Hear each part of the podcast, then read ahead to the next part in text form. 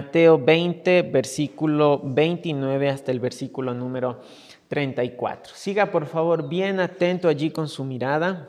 Siga por favor allí la lectura. Al salir ellos de Jericó, les seguía una gran multitud y dos ciegos que estaban sentados junto al camino, cuando oyeron que Jesús pasaba, clamaron diciendo, Señor, Hijo de David, ten misericordia de nosotros. Y la gente les, reprendió para que callasen, pero ellos clamaban más, diciendo, Señor, Hijo de David, ten misericordia de nosotros. Y deteniéndose Jesús los llamó y les dijo, ¿qué queréis que os haga? Ellos le dijeron, Señor, que sean abiertos nuestros ojos. El último versículo leemos todos juntos. Entonces Jesús, compadecido, les tocó los ojos y enseguida recibieron la vista y le siguieron. Gracias. Pueden tomar asiento, hermanos. ¿Puede usted, hermano, hermana, imaginar por un momento lo que significa ser ciego? Yo sé, hermanos, que algunos de nosotros requerimos de estos aparatitos en, nuestros, en nuestra vista para que nuestra vista mejore, esté al 100%. Y sin esto, pues podemos tener problemas. Yo sin esto, después de un tiempo, tengo dolores de cabeza, me falla ciertas, ciertas funciones de la vista. Dependemos, pero no somos ciegos. Aunque yo me retire mis lentes, yo puedo ver. Gracias a Dios puedo ver la gran mayoría acá pueden ver bien, creo que todos, algunos dependemos de lentes, pero podemos ver. Pero yo creo que no podemos entender lo que significa ser ciego, perder completamente la vista, no poder ver, perder uno de los sentidos de nuestro cuerpo, la visión, perder la vista. Puede imaginar lo que es la oscuridad total, 24 horas al día, 7 días a la semana. Ah, yo creo que ah, usted haya experimentado en algún momento estar en el campo muy tarde en la noche, no hay alumbrado público y no se ve absolutamente nada. Recordarán algunos de ustedes, hermanos, que estuvimos en Loja hace un tiempo atrás, eh, en el lugar donde estábamos, donde nos quedábamos, no había, no había alumbrado público y en la noche era increíblemente oscuro, no se podía ver nada. Ahora, es la condición de un ciego, la oscuridad total. ¿Puede usted imaginar por un instante la gran dificultad para un ciego de intentar movilizarse sin ver el camino por donde uno transita? Imagine usted de, regreso a su casa al terminar el culto, vaya con los ojos cerrados, por más que conozca el camino. Yo creo que nos va a dar a todos una incertidumbre y una inseguridad. ¿Puede imaginar la dificultad para un ciego de ir a sus labores en el campo, en el contexto del tiempo del Señor Jesucristo, ir al campo, ir a trabajar siendo ciego. Ahora, en nuestros tiempos hay muchos trabajos adaptados para personas ciegas. Hay eh, escritura para, o lectura para ciegos. Ellos no pueden leer con sus ojos, pero tienen un sistema que con sus dedos pueden ir sintiendo las letras y van leyendo con, literalmente con sus manos. Y trabajan, hay cieguitos, hay trabajos para ciegos, trabajos que ellos pueden desempeñar. Pero imagine todo eso en tiempos del Señor Jesucristo. Imagine la dificultad de un ciego. La ceguera física ciertamente, hermanos, nos, nos paraliza, nos paraliza nos impide realizar la gran mayoría de nuestras labores. La ceguera física nos imposibilita de tener una vida plena y completa. Ahora, eso físicamente. La ceguera física va a hacer de una persona o va a hacer que una persona pierda su, su vida como la conocía. Ahora, el problema es que hay una ceguera que es todavía peor. Y es la ceguera espiritual. La ceguera espiritual es mucho peor que la ceguera física porque un ciego espiritual, aunque físicamente puede ver, no puede entender las consecuencias de su vida sin Dios, sin Cristo, y no puede entender las grandes consecuencias de la condenación en el infierno. Pueden ver con sus ojos, pero no pueden entender mucho más allá de las verdades bíblicas. La ceguera espiritual, hermanos, es un daño y es un mal que cada incrédulo tiene y que tristemente hasta algunos cristianos han caído nuevamente en ceguera. Vamos a estar viendo más adelante que eh, eh, estos ciegos, uno de estos ciegos que se llamaba Bartimeo, cuando el Señor Jesucristo le dice, ¿qué quieres que te haga? Bartimeo hace una declaración bastante interesante y es, Señor, que recobre la vista. En algún momento de su vida Bartimeo podía ver. Por alguna razón, quizás una enfermedad, quizás un accidente, perdió la vista y él dice, quiero recobrar la vista.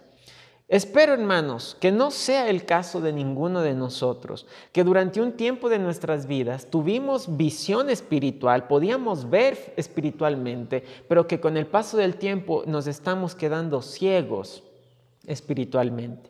Que con el paso del tiempo no estemos perdiendo la visión de las cosas celestiales, que no estemos perdiendo la visión del reino de Dios. Y si ese fuera el caso, hermanos, Quiero hablarle en esta mañana sobre cómo recobrar la vista, recobrando la vista, no la vista física, la vista espiritual. Necesitamos constantemente hacernos un examen visual, si realmente nuestros ojos están en las cosas de Dios, si realmente nuestra vista está en la palabra de Dios, si realmente nuestra vista está en el reino de los cielos. Y en caso de no estarlo, recobrar esa vista, ponerla nuevamente en el Señor. Vamos a orar, hermanos, vamos a pedir que el Señor nos ayude en este tiempo y que nos permita entender la importancia de tener siempre nuestra vista en las cosas de Dios. Padre Celestial, gracias te damos, mi Dios, por este tiempo. Gracias por tu palabra que nos instruye, redarguye. Gracias por tu palabra que nos alienta. Gracias por tu palabra que nos exhorta y que nos enseña, Dios mío, y nos advierte para que no perdamos el rumbo, para que no perdamos la vista, para que no quitemos nuestra vista de ti. Amado Señor, yo te quiero pedir que me quites a mí de en medio, que me ayudes, porque yo soy un inútil, Señor, y solamente tú puedes hablar a nuestros corazones. Bendice a tu pueblo y glorifica tu santo nombre. Te damos gracias, mi Dios, en el nombre de Jesús. Amén. Vemos aquí, hermanos, en el versículo 29 de Mateo 20 que el Señor Jesucristo en su camino, usted recordará que Él ya está subiendo en su camino final hacia Jerusalén, Él está eh, en su último viaje. En este viaje Él va a ser capturado, Él va a ser, eh, eh, se van a burlar de Él, lo van a crucificar, Él va a morir, va a resucitar. Les había dicho eso versículos antes. Y en este camino tenía que pasar por Jericó. Jericó, dice el versículo 29, que estaban saliendo de Jericó, era una ciudad de paso, donde muchos de los peregrinos que venían hacia Jerusalén eh, a la fiesta de la Pascua se detenían en Jericó para pasar la noche, porque de Jericó hasta Jerusalén todavía faltaba mucho camino, faltaba al menos un día de camino.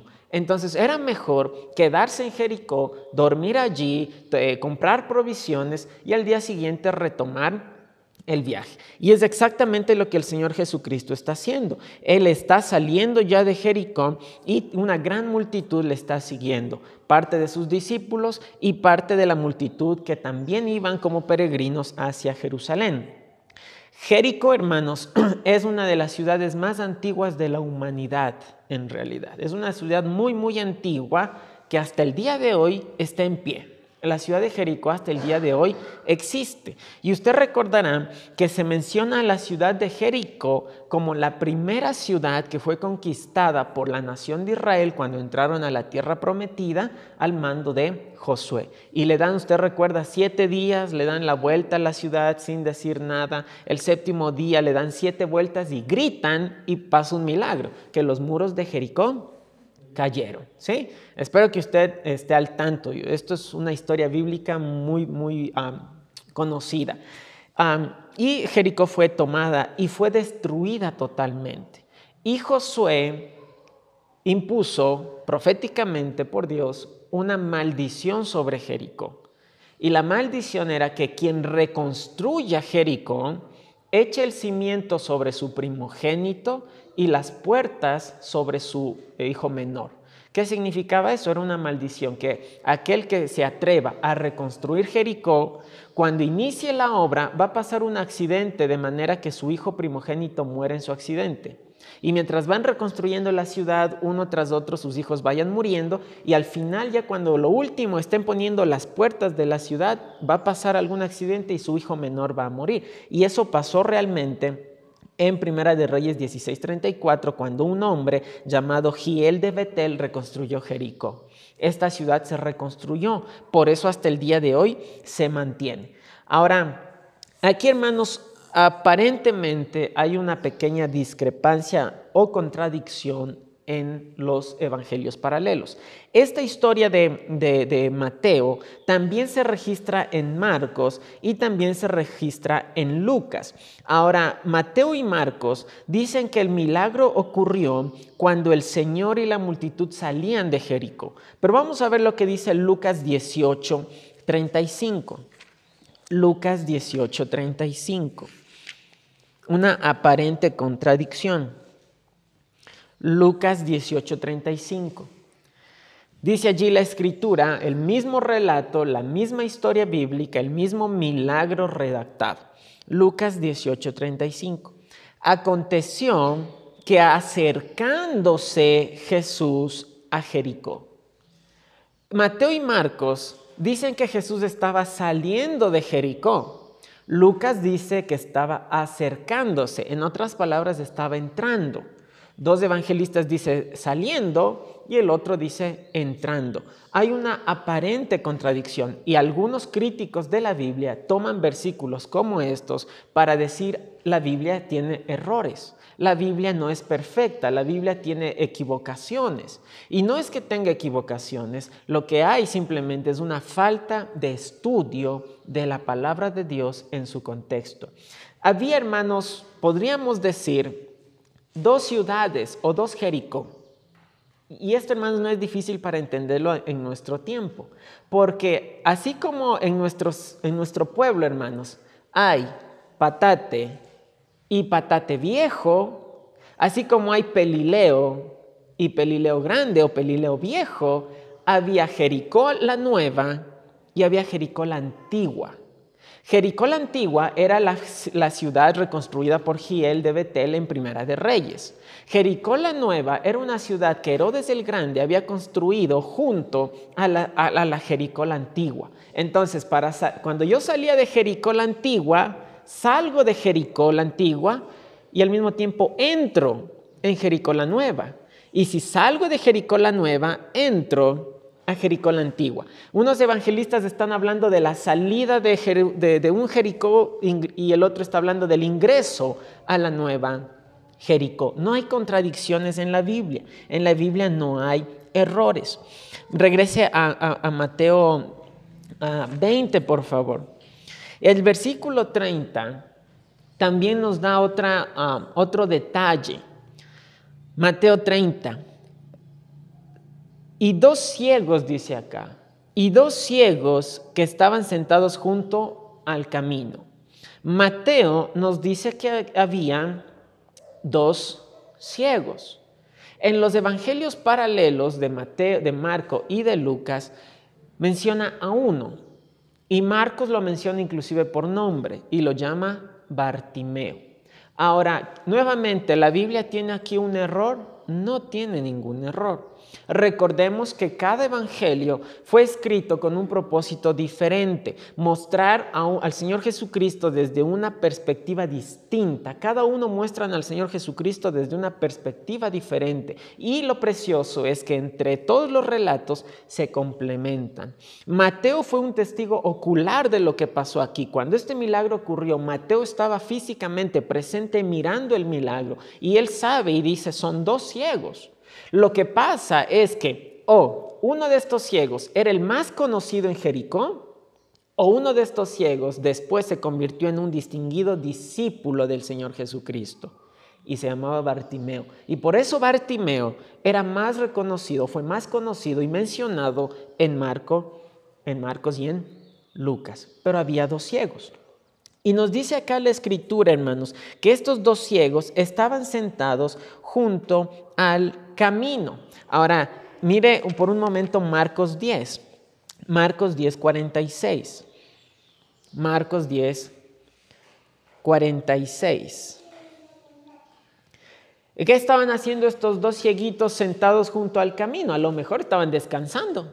A lo mejor se fueron al trabajo y regresaron y estaban descansando. A lo mejor les gustaba sentarse a conversar ahí en la puerta de la ciudad. ¿Qué estaban haciendo estos ciegos? Marcos 10:46. Entonces vinieron a Jericó y al salir de Jericó él y sus discípulos y una gran multitud, Bartimeo el ciego, hijo de Timeo, estaba sentado junto al camino. ¿Qué cosa? Mendigando. Hoy en día hay muchas, y hasta por ley, personas con capacidades especiales tienen privilegios en, ser contratados en empresas. Y hay trabajos para personas cieguitas, eh, trabajos adaptados para su necesidad o para su capacidad especial. Pero en el tiempo del Señor Jesucristo, ser ciego era una sentencia de deshonor. Era una sentencia de mendicidad. Un ciego, hermanos, era un estorbo para la familia. Un ciego no podía trabajar, un ciego no podía ir a las labores en el campo, un ciego no podía proveer para la familia. Y la única esperanza que tenía un ciego era mendigar, era sentarse a la puerta de la ciudad, uno de los lugares más concurridos todo el tiempo entre gente entrando, gente saliendo, y ese mendigo, ese ciego rogando por una limosna, por una moneda, por algo de comida para poder sostenerse. Y los únicos que ayudaban a un ciego era otro ciego. Por eso Mateo 20 nos dice que eran dos. Se juntaban entre ciegos para entre ellos cuidarse, entre ellos de alguna manera ayudarse. Y este, estos dos hombres estaban aquí mendigando, eh, estaban pidiendo una caridad, pidiendo una limosna. Ser ciego en ese tiempo, aparte de la dificultad y de lo que implica no poder ver, ser ciego era una desdicha. Usted recordará, algunos de ellos hasta eran acusados de pecado. Cuando los discípulos del Señor Jesucristo miran a un ciego, los discípulos de Cristo dicen, Señor, ¿quién pecó para que éste haya nacido ciego? ¿Quién pecó? ¿Sus papás o él? Y el Señor dice, ninguno. Esto no es por causa de pecado, esto es para la gloria de Dios. El pensamiento de los judíos es, ¿eres ciego? Es porque eres un vil pecador y Dios te está castigando. Bien hechito. Ese era el, estigma que había sobre un ciego. Por eso la desdicha de un ciego. Ahora, eso en cuanto a la ceguera eh, física. Pero tristemente, hermanos, puede imaginar usted cuán peor es la ceguera espiritual. Un ciego físico está en una desdicha y en una tristeza grande. Pero la gente no creyente, que también es ciega, su desdicha es muchísima peor.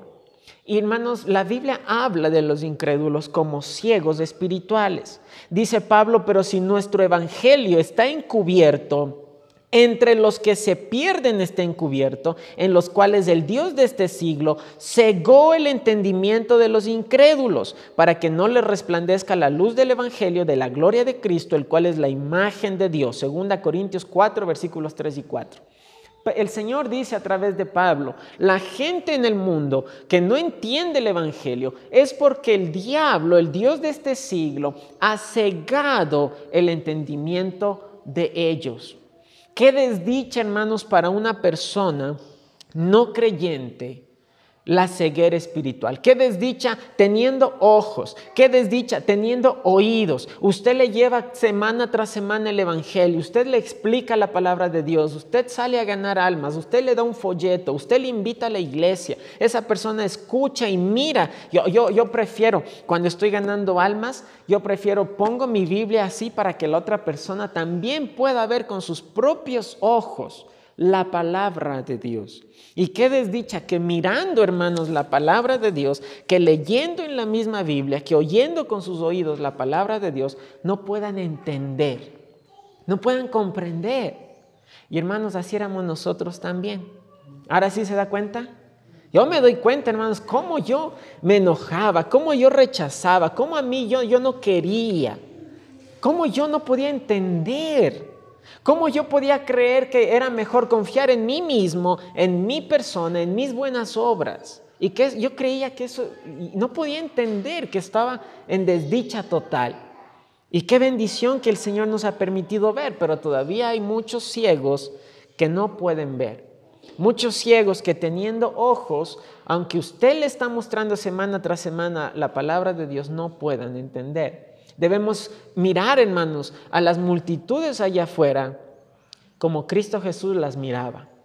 Y Cristo Jesús miró a las multitudes y dijo, tengo compasión de ellos. Tengo compasión de ellos. Hermanos, cada vez que miramos a, a las personas sin Cristo, debemos entender que son personas en una desdicha gigantesca. A veces, hermanos, lo que se nos ocurre, ¿verdad? Vemos a un incrédulo, anda tomando, anda de mujeriego, anda engañando a su esposa, hace negocios chuecos, está más metido que que en la idolatría y le va bien. Y nosotros, como decía el salmista, por poco resbalan mis pies al mirar y tener envidia de los impíos.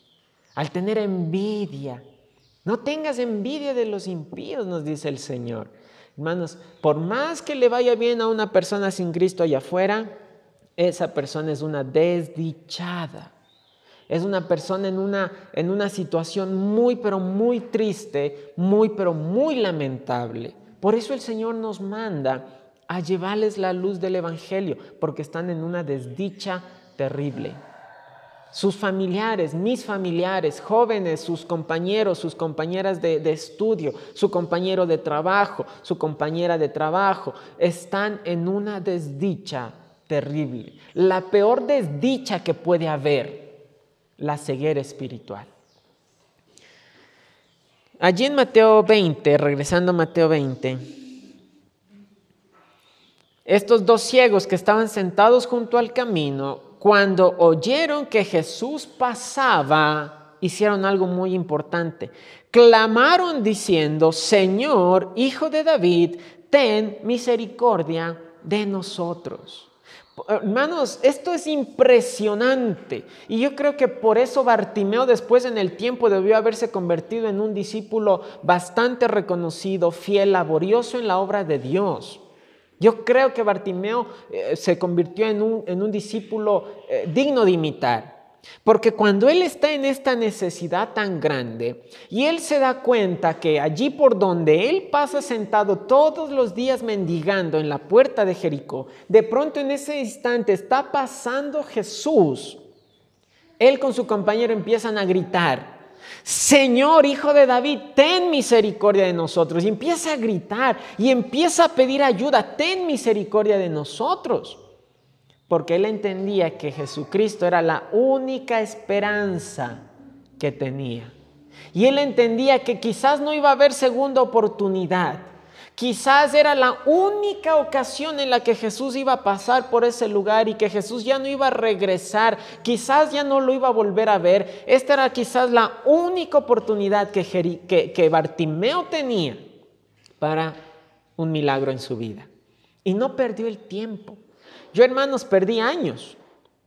Años a mí me invitaban a una iglesia, me, me, tenía familia cristiana, me explicaban, había ido a iglesias cristianas inclusive, pero yo no quería, yo nunca quería. Para mí de lejito se ve más bonito. Yo no quería la cosa. Perdí años así. Quizás a usted igual, vez tras vez le, fueron a invitar, le trajeron, le invitaron, le predicaron eh, y no quería. Bartimeo, hermanos, no perdió la ocasión y se puso a gritar a toda voz en cuello porque él sabía que esa era la única esperanza que él tenía. Y lo que él gritaba revela muchísimo del corazón y la fe de Bartimeo en Cristo. ¿Qué es lo que él grita? Primero él está gritando junto con su compañero, Señor, Señor. Eso, hermanos, aunque es una palabra, es una palabra de gran peso. Porque el título Señor, el título Curios, que es el original en griego, es el título que se le da a Dios en el Nuevo Testamento. Cuando Bartimeo y su compañero están gritando Señor, están diciendo Jesús, tú eres Dios. Cuando ellos gritan Señor, están diciendo Dios, ayúdame. Dios, eh, eh, Jesús, reconocemos que tú eres Dios, reconocemos que como eres Dios tienes poder para salvar, tienes poder para ayudarnos, pero también están gritando y diciendo, Hijo de David. Y esa expresión hijo de David para los judíos representa el título del Mesías esperado. Cuando ellos gritaron, hijo de David, están diciendo, tú eres el Mesías, tú eres el Cristo, tú eres el ungido, tú eres aquel que Dios ha prometido que va a liberar a la nación, tú eres eh, el que Dios ha enviado para salvarnos. Y eso refleja que realmente Bartimeo y su compañero tenían toda su fe puesta en Jesucristo. El día de ayer hablábamos con los jóvenes acerca de la salvación y de la seguridad de salvación. Y la salvación y la seguridad de salvación vienen exclusivamente y únicamente por tener fe en Jesús, creer en Él y confiar en Él. Si Bartimeo y su amigo no hubiesen confiado en Jesucristo realmente, se hubiesen quedado callados. Si, si usted está cieguito y yo, yo, yo, yo estoy de pasada, Usted no se va a poner a gritar. Pastor, devuélveme la vista, ayúdeme, porque usted sabe que yo no puedo ayudarle. Usted no va a confiar en mí. Yo no tengo poder para hacer nada. Pero si Cristo Jesús mismo estuviera pasando delante de usted y usted sabe que es Cristo, no sé si podríamos hacer lo mismo que Bartimeo y su compañero, gritando, reconociendo a Jesús como Dios, reconociendo a Jesucristo como el Salvador y rogándole por ayuda. Y lo que es triste, hermanos, es lo que pasa en el verso 31. Y la gente les reprendió para que callasen. La gente, yo no sé, hermanos, yo puedo imaginarme, había mucha gente pasando en ese instante por la puerta de, de Jericó ahí está Cristo, los discípulos y una gran multitud. Y yo puedo imaginarme que estos dos ciegos de pronto se levantan porque estaban sentados, dice, pero yo puedo imaginarme que quizás hay a ciegas sin poder ver, hacen su esfuerzo sobre, no sé, arrimándose en una pared, se levantan arrimándose el uno al otro, y como no saben a dónde está Cristo, ellos no pueden ver, ellos no saben si Cristo va todavía detrás y va a entrar, está quizás entrando, quizás ya hasta pasó de largo, ya se pasó, y no quieren perder la oportunidad. Yo me puedo imaginar a los dos ciegos gritando con todo su, a todo pulmón, haciendo aspavientos, llamando la atención y la gente está pasando. Yo imagino a lo mejor una de esas, le sonaron a uno que iba pasando distraído, yo no sé, y, la gente por alguna razón se incomoda, se incomoda. Y cállense, no molesten al maestro. Quizás uno está pasando cerca y el, cieguito está gritándole en la oreja, cállate, cállate, me, estás gritando en el oído. No sé qué pasó. No podemos dar una respuesta exacta por qué estaban reprendiendo a los, a los ciegos para que callen. Pero ciertamente la gente se incomodó. Se incomodó y les hacía callar.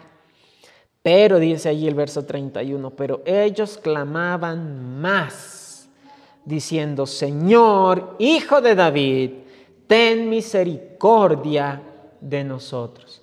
Y no dejaron de gritar, y no dejaron de gritar. Mire hermanos, y yo por eso le mencionaba el día jueves en el tiempo de oración, no tenga temor de, de clamar al Señor. Ah, ah, imagínense que venimos un día jueves, venimos a orar, empezamos el tiempo de oración y un hermano de pronto empieza a gritar, Señor, ayuda a mi familia, Señor, bendice, guarda a mis hijos. Y después un hermano por este lado empieza también a gritar, Señor, bendice a la iglesia, Señor, salva a este pueblo. Y, y todo el mundo gritando y gritando y gritando, hermanos. Pero eso es lo que estaban haciendo los ciegos. Y, dice, hermanos, Jeremías 33.3, clama a mí, clama, no dice susurra, dice clama. Clama a mí, literalmente eso se podría, o se podría traducir también como grita, pide pero a los gritos y yo te responderé.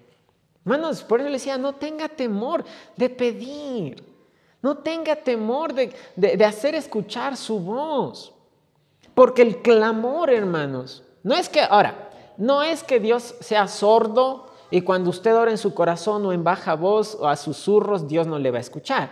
Podemos ver en la escritura que muchas veces siervos de Dios oraban en su corazón, su boca no se abría y Dios les contestaba. Eso se ve mucho. Pero el clamor es el, eh, eh, reflejo de un corazón que confía en Dios, pero también que es un corazón necesitado, que se está refugiando en Dios. Cuando clamamos, hermanos, estamos diciéndole, Señor, te necesito. Estamos teniendo la misma actitud de reverencia y de confianza que estos dos ciegos.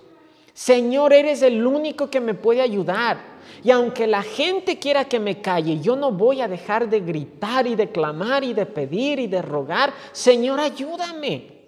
No tenga temor de clamar a Dios. No tenga temor de venir y, abrir sus labios y de que su oración se escuche y que esto sea, eh, los cultos de oración sean un coro de clamor. Un coro donde cada miembro está cantando en ese clamor de confianza en el Señor, de clamar a Dios, entendiendo, hermanos, que Él es nuestra única esperanza. Hermanos, si realmente, si realmente entendiéramos que Él es nuestra única esperanza, tendríamos la misma actitud de estos ciegos, de clamar, de rogar, de suplicar, de suplicarle al Señor. Si realmente entendiéramos que es nuestra única esperanza, que era la única esperanza de estos ciegos y que es la única esperanza de ese mundo perdido. Entendamos, hermanos, que sin Él no tenemos esperanza, que no tenemos a nadie más a quien ir, sino solamente a, Él. Y no hay otra esperanza, no hay otra ayuda, no hay otro refugio. En Dios está mi salvación y mi gloria. En Dios está mi roca fuerte y mi refugio. Salmo 62.7. Él es la única roca donde nos podemos sostener, nuestra única esperanza. Y aquí, hermanos, hay algo que es bastante precioso y bastante aleccionador también para nosotros. Verso 32, allí en Mateo 10, nos dice, y deteniéndose Jesús, los llamó. El Señor, hermanos, qué precioso. Usted eh, eh, eh, imagine el momento. Una multitud está pasando. Al, al, borde del camino, al filo del camino, se ve a dos ciegos mendigos, harapientos, sucios, que están gritando desesperados. Y de pronto el maestro se detiene. Él está pasando y de pronto el maestro los escucha y se detiene por un instante y pone la mirada en los ciegos y los llama. Pero Mira el proceso que utilizó el Señor para llamarlos. Mire, regresemos a Marcos 10, verso 49. Marcos 10, 49. Entonces Jesús nos dice este eh, pasaje paralelo. Entonces Jesús, deteniéndose, mandó llamarle y llamaron al ciego diciéndole, ten confianza, levántate, te llama. Wow, hermanos. Yo creo sinceramente que el Señor Jesús no estaba lejos de los ciegos. No, no, era, no, no era un área tan grande. Él está pasando por ahí. Él está a unos cuantos metros, Él está a unos cuantos pasos de esos ciegos. Pero Él mandó a otros para que traigan a esos ciegos ante su presencia. Hermanos, el Señor nos ha mandado a nosotros también a traer esos ciegos a su presencia. Los ciegos no saben dónde está Cristo. Estos ciegos no pueden mirar y decir Cristo está entrando, Él está frente a nosotros, Él ya pasó quizás. Ellos no saben dónde está. Se necesita de alguien que tome la mano de ese ciego y le diga, ven, Cristo está aquí, tu única esperanza está aquí, ven, te quiero presentar a tu única esperanza. Eso hace usted, hermano, cada sábado que sale a ganar almas. Porque esa es la tarea que el Señor nos dejó. Tomar a esos ciegos, hermanos, y decirle, mira, eh, eh, eh, ni siquiera se da cuenta ese ciego de su desdicha, pero mire, usted está en una desdicha y una, en un peligro grande. Yo quiero enseñarle quién es su única esperanza. Quiero guiarle a Cristo. Quiero traerle al Señor Jesús. Espero que usted haya guiado a Cristo o que por lo menos le haya presentado a Cristo a sus familiares, a sus vecinos a sus compañeros. El otro día comentábamos en casa, me da mucha pena y hasta el día de hoy me siento muy, muy, muy triste porque un compañero mío nos llevábamos bastante bien, una persona, eh, un buen muchacho, un buen muchacho, nos llevábamos muy bien. En una ocasión estábamos en casa de otro compañero junto con él y una noche les pedí que podamos sentarnos un momento en la mesa y abrí mi Biblia y les compartí el Evangelio. Y este muchacho, que era muy, era muy buen muchacho, cogió un corta uñas y mientras yo compartía, les compartía el amor de Cristo, se cortaba las uñas, se ponía por acá. No lo hacía con mala intención, no lo hacía, no era eh, por, por desprecio, simplemente no, no, no le interesaba. Era menor a mí, pero él ya partió de este mundo, le dio leucemia y en un poco tiempo partió. Yo me enteré ya cuando él había muerto. Yo no supe que él había estado hospitalizado. Y yo tengo la esperanza de que quizás en ese tiempo que él estuvo tan delicado de salud, espero que el Señor haya recordado en su corazón las palabras que algún día escuchó del Evangelio de Cristo y haya puesto su fe, su fe en Jesús y un día volverlo a ver en la gloria. Pero yo no lo sé. Y me da tristeza que estando en ceguera y en desdicha, cuando eh, eh, alguien le quiso guiar a Cristo y a la única esperanza, no quería. No, no, quiso, no le pareció importante. Le pareció que sus uñas eran más importantes que su ceguera.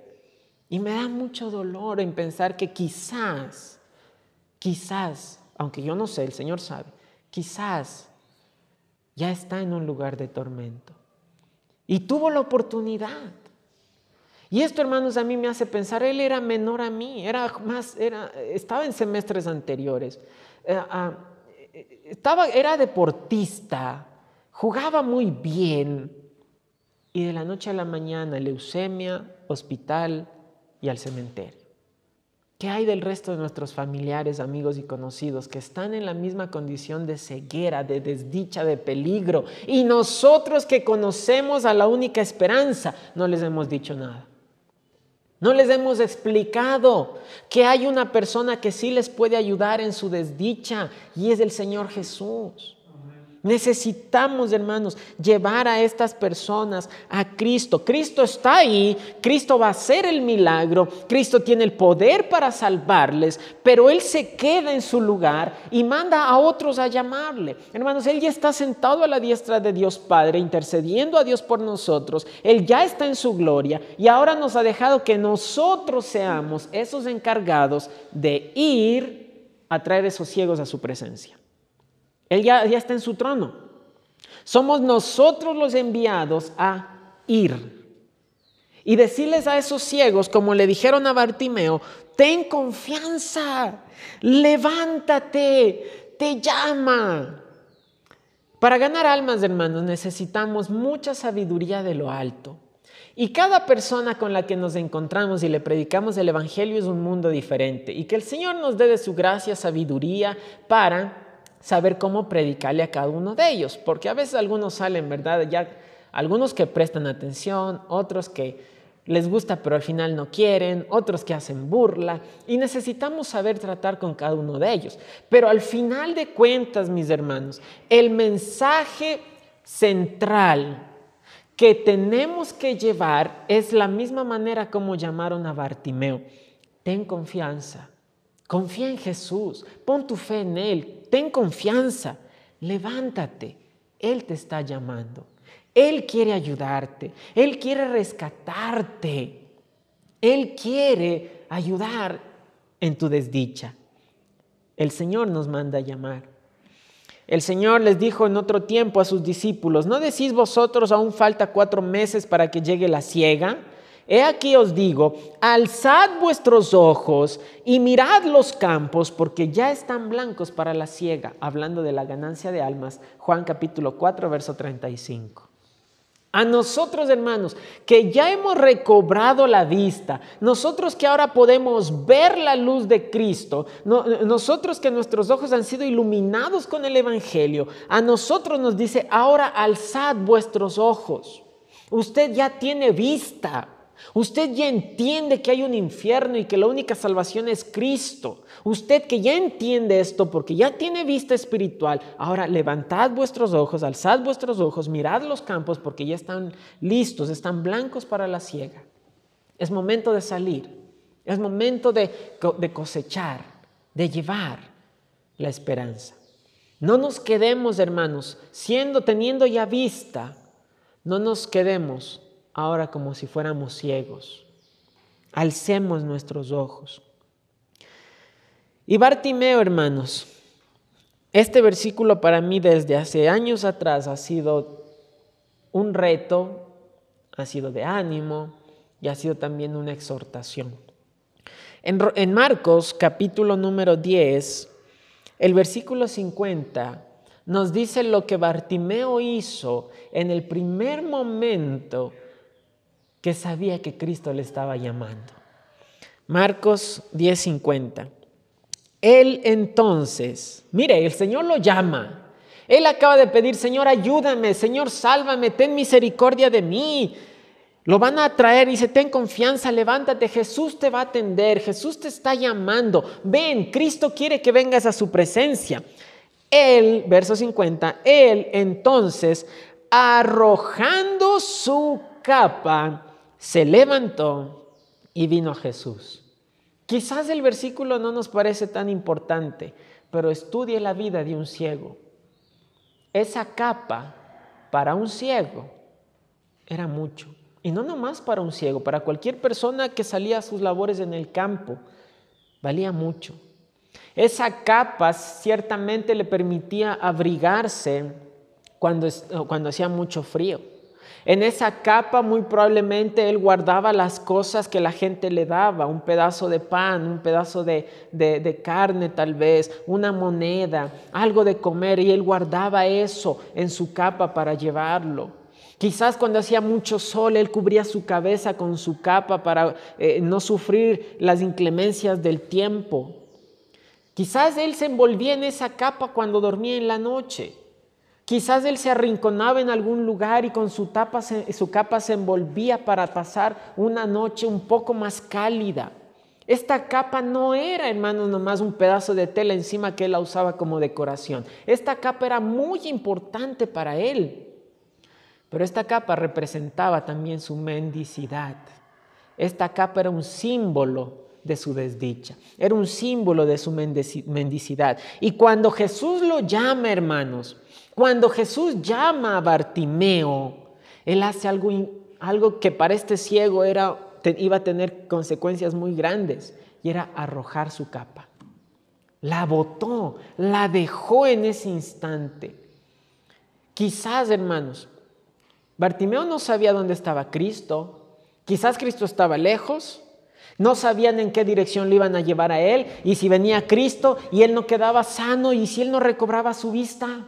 ¿Cómo iba a regresar a buscar su capa? Él no sabía para dónde lo iban a llevar.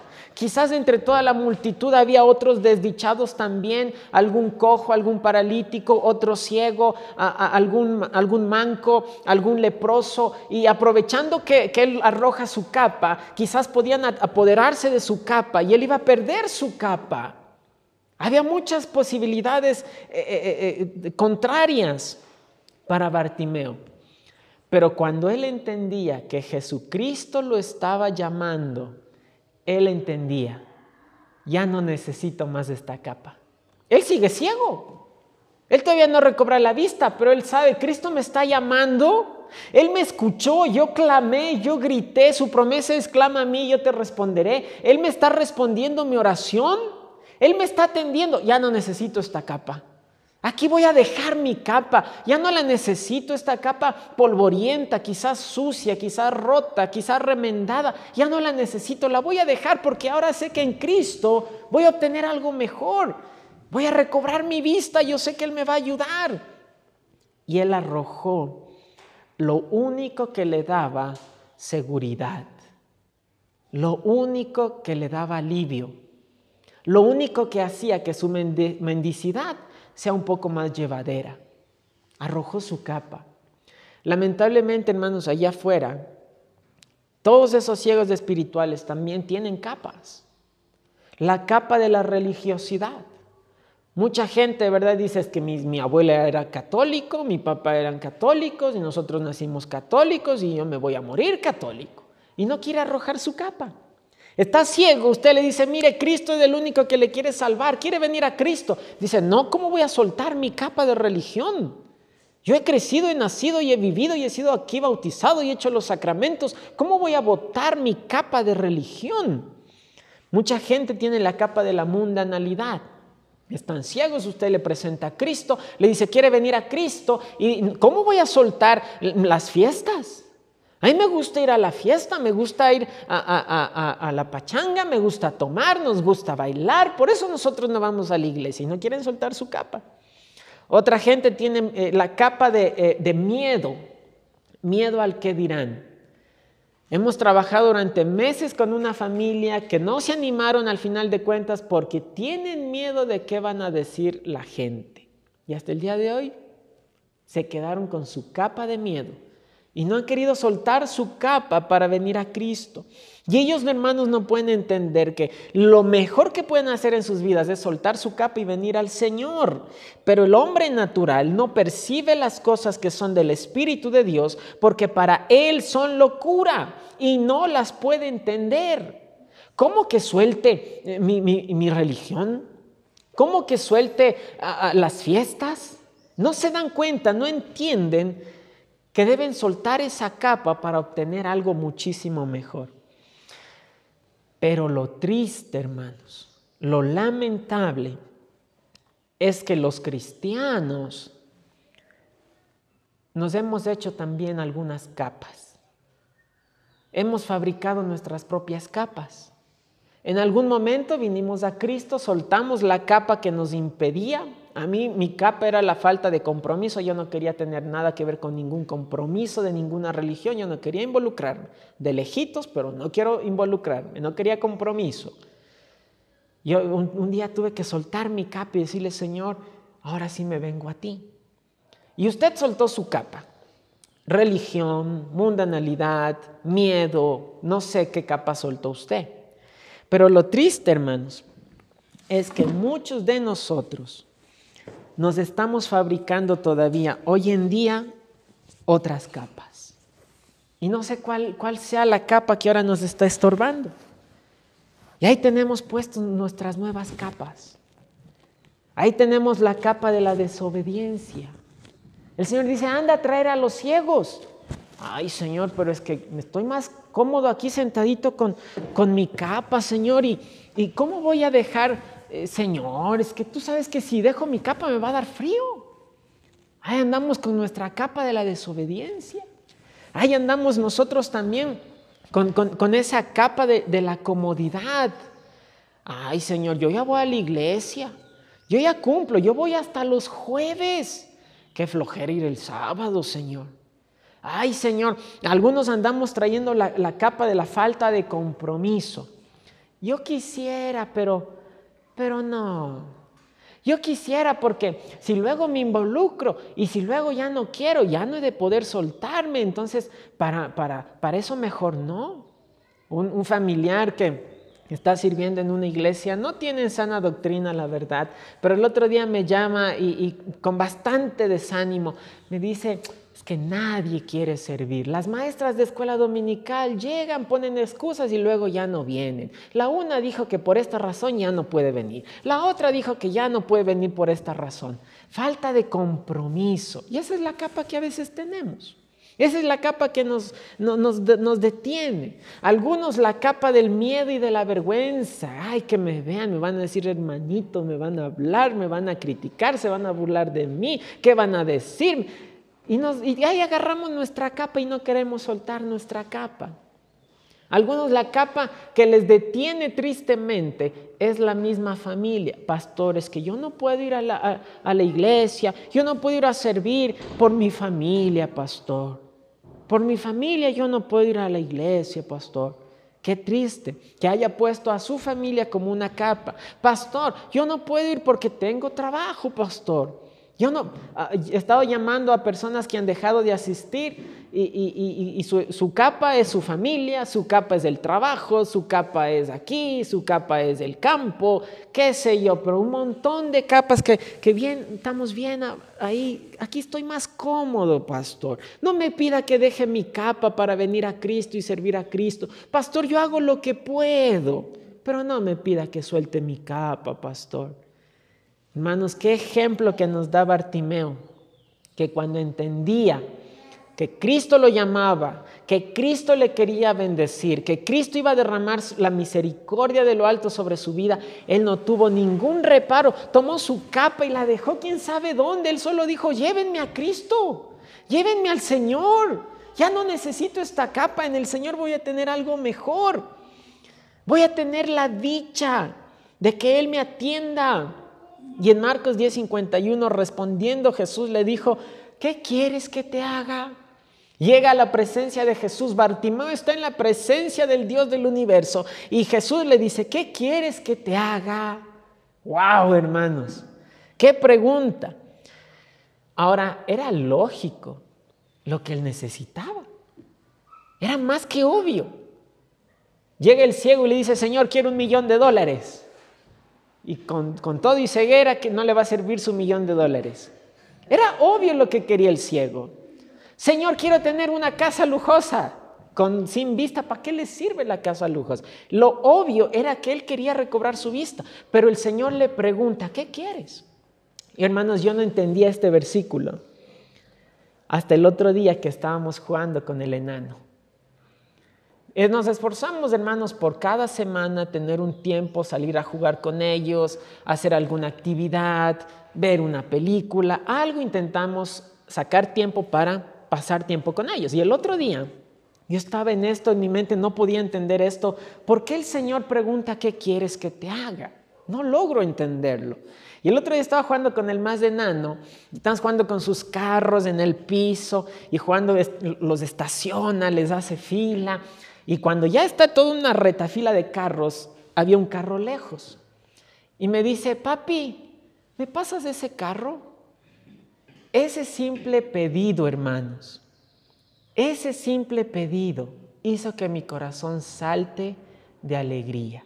Luego agarra otro, otro muñequito y le pone en el carro para que maneje. Papi, ¿le, pones por, le, puedes poner? Y, y, y, le cojo el muñequito y se lo pongo en el carrito para que maneje el carrito. Y ese simple pedido a mí me hizo saltar de alegría el corazón, de entender que Él confía en mí y acude a mí por ayuda. Yo creo que cuando nuestros hijos nos piden algo, nos hacen saber que para ellos, ellos confían en nosotros, que nosotros para ellos somos una fuente de ayuda y eso es, hermanos, lo que el Señor quiere que entendamos. Que Él entiende y conoce sus necesidades, hermano. Antes de que salgan de nuestra boca, Él ya las conoce. Él ya las entiende. Pero Él está esperando que nosotros tengamos el privilegio de decirle y de ir a su presencia, a decirle, Señor, Tú eres la única fuente en mi vida. Tú eres la fuente de toda ayuda. Tú eres el único a quien yo puedo correr por ayuda. Señor, ayúdame. Y aquí el ciego le está diciendo, Señor, yo sé que tú eres el único que me puede ayudar. Tú eres el único que me puede socorrer. Yo confío en ti. Nadie más puede ayudarme. Eso es lo que debemos entender. Cada vez que el Señor nos dice, ¿qué quieres que te haga? ¿Qué quieres? ¿Qué necesitas? Y a veces nosotros, hermanos, tenemos necesidades y no se lo pedimos al Señor. No confiamos en Él lo suficiente como para pedirle a Él todas las cosas. Bartimeo, el Señor le pregunta, ¿qué quieres que te haga? Y el ciego le dijo en el verso 51, maestro, que recobre la vista. Él podía ver, él antes podía ver. Él no está diciendo, Señor, quiero ver. No, no, está diciendo, quiero tener por primera vez en mi vida la dicha de saber lo que es la vista. Él dice que recobre la vista. Yo creo, hermanos, que más lamentable, más desdichado, más que un, un cieguito de nacimiento, más desdicha puede ocasionar en el corazón una persona que nació con su vista, que podía ver, tuvo un accidente y perdió la vista y el resto de su vida se queda ciego? Porque conociendo ya los beneficios, la dicha, la bendición de lo que es mirar, ahora no puede hacerlo. Y hermanos, tristemente muchos cristianos antes podían ver. Hubo un tiempo en sus vidas espirituales que tenían ánimo, que tenían gozo en las cosas de Dios, que estaban sirviendo a Dios, que estaban involucrados en las cosas de Dios, leyendo sus Biblias, gozosos en las cosas de Dios, pero por alguna razón se empezaron a quedar ciegos. Y ahora ya no pueden ver otra vez la luz de Cristo. Ya no pueden otra vez mirar a la dicha del Señor. Ya, ya, ya no les causa emoción el servir a Dios. Ya no tiene ese ánimo de venir a la iglesia a servir. Ya la, la, congregación ya es por religión. Ya, ya no hay el gozo en el corazón que había antes en los primeros tiempos. Qué triste, hermanos. Pero qué bendición que así como Bartimeo recobró la vista, usted también, si esa es su condición, hoy puede recobrar la vista verso 52. Y Jesús le dijo, vete, tu fe te ha salvado. Y enseguida recobró la vista. Enseguida. Y el Señor no le dice, tu fe te ha sanado. El Señor no le dice, tu fe te ha, te ha dado nuevamente la vista. Él dice, tu fe te ha salvado. Un día vamos a conocer a Bartimeo. Qué bendición, hermanos. Yo sí le quiero conocer y ahí sí le me voy a sentar un ratito con Bartimeo y le voy a decir, oye Bartimeo, ahora sí cuéntame, ¿para qué te servía la capa? ¿De qué maneras tú usabas la capa? Oye Bartimeo, eh, ¿sí le diste algún cherlazo, algún descuidado ahí en, la entrada de Jericó cuando Cristo pasaba? ¿O por qué la gente les hacía callar? Vamos a conocerlo, hermanos, porque la fe de él le trajo doble beneficio, salvación y un milagro. El Señor, hermanos, siempre nos da mucho más allá de lo que nosotros pedimos. En el verso 51, Bartimeo pidió salvación. Él pidió salvación. ¿Qué quieres que te haga? Señor, sálvame. ¿No? Que recobre la vista. Cristo le dice, tu fe te ha salvado y enseguida recobró la vista. Hermanos, cuando venimos a Cristo, cuando permitimos que su luz nos alumbre, cuando permitimos que su palabra nos ilumine, cuando permitimos que Él nos abra los ojos, Él nos da y nos bendice mucho más allá de lo que cualquiera de nosotros pide. Así que vamos a Cristo, hermanos. Y sigamos el ejemplo de Bartimeo al final del verso 52, dice la escritura, y enseguida recobró la vista y seguía a Jesús en el camino. La palabra seguía es una palabra griega que hace alusión, que, que ah, significa unirse a uno como su discípulo. Bartimeo no nomás fue detrás de Cristo, ahí va Jesús y él nomás lo va siguiendo, él va detrás de Jesús, lo va siguiendo. La escritura nos dice que Bartimeo se convirtió en discípulo de Cristo. Y yo creo, hermanos, que esa es la razón por la cual Marcos lo menciona por nombre, porque él sabía perfectamente quién era Bartimeo. Bartimeo a lo mejor llegó a ser conocido dentro del grupo de los discípulos. Muy probablemente Bartimeo estaba con los, aquellos que en Hechos capítulo 2 recibieron la unción del Espíritu Santo y, y hablaron en lenguas y mucha gente fue salva. A lo mejor Bartimeo estaba entre ellos también. La Biblia ya no nos cuenta nada más de Bartimeo de aquí en adelante.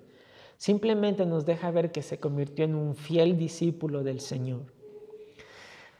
Por tanto, dice la Escritura, nosotros también teniendo en derredor nuestro tan grande nube de testigos, despojémonos de todo peso y del pecado que nos asedia y corramos con paciencia la carrera que tenemos por delante, puestos los ojos en Jesús, el autor y consumador de la fe, el cual por el gozo puesto delante de él sufrió la cruz menospreciando el oprobio y se sentó a la diestra del trono de Dios. Hebreos 12, versículos 1 y 2. Despojémonos de esa capa, hermanos. Ya, hermanos, eh, qué desdicha algún día haber visto y ahora estar abrazando una capa de desobediencia, de falta de compromiso, de miedo, de, de, mundanalidad, de trabajo, de familia, cualquier capa que nos esté impidiendo venir a Cristo. Despojémonos de todo peso y del pecado que nos asedia. Corramos la carrera que tenemos por delante, puestos los ojos en Jesús. Este ciego, estos ciegos, hermanos, con todo y sus limitaciones, vinieron al Señor Jesucristo, hicieron su esfuerzo, clamaron, gritaron, pusieron su fe en Jesús, eh, eh, los trajeron a Cristo y se convirtieron en discípulos fieles. Nosotros, hermanos, no tenemos limitaciones. Yo no veo a ninguna persona aquí con limitaciones. Yo veo todo un grupo de gente con capacidades, con talentos, con dones espirituales. Veo un, grupo de gente trabajadora, veo un grupo de gente honesta, veo un grupo de gente llena de amor. Y si estos ciegos con todas limitaciones se pusieron de pie para venir a Cristo y servirle, ¿cuánto más nosotros que hemos recibido la dicha de tener sanidad y salud completa? ¿Cuánto más nosotros que ya la luz de Cristo alumbrado en nuestros ojos? Debemos seguirle. Cristo es la única esperanza. Si usted está en ceguera espiritual en esta mañana, tiene que correr a Cristo. Tiene que venir a Jesús y decirle, Señor, abre mis ojos y miraré las maravillas de tu ley. Devuélveme la vista, devuélveme el gozo de tu salvación. Señor, ayúdame a ver porque me he involucrado en este mundo y otra vez estoy ciego. Señor, abre mis ojos, abre mis ojos para que pueda seguirte fielmente, para que pueda ser un fiel discípulo obediente, para poder guiar a, a otros de esos ciegos de ahí afuera, poder guiarlos con amor a tu presencia. Ayúdame a ver, ayúdame a ver. Vamos a, orar, hermanos. Cierre por favor sus ojos allí donde usted está. Y si usted conoce y sabe que sus ojos se han cerrado por la ceguera, si usted sabe que una capa le está impidiendo venir a Cristo, Arregle cuentas con Dios en este día. Pídale allí al Señor. Abre mis ojos. Abre mis ojos y miraré las maravillas de tu ley. Ayúdame a tener mis ojos puestos en Jesús, a seguirle, a seguir su ejemplo, a seguir sus enseñanzas, sus mandatos, a ser obediente y poder guiar a otros ciegos a la única luz de esperanza de este mundo.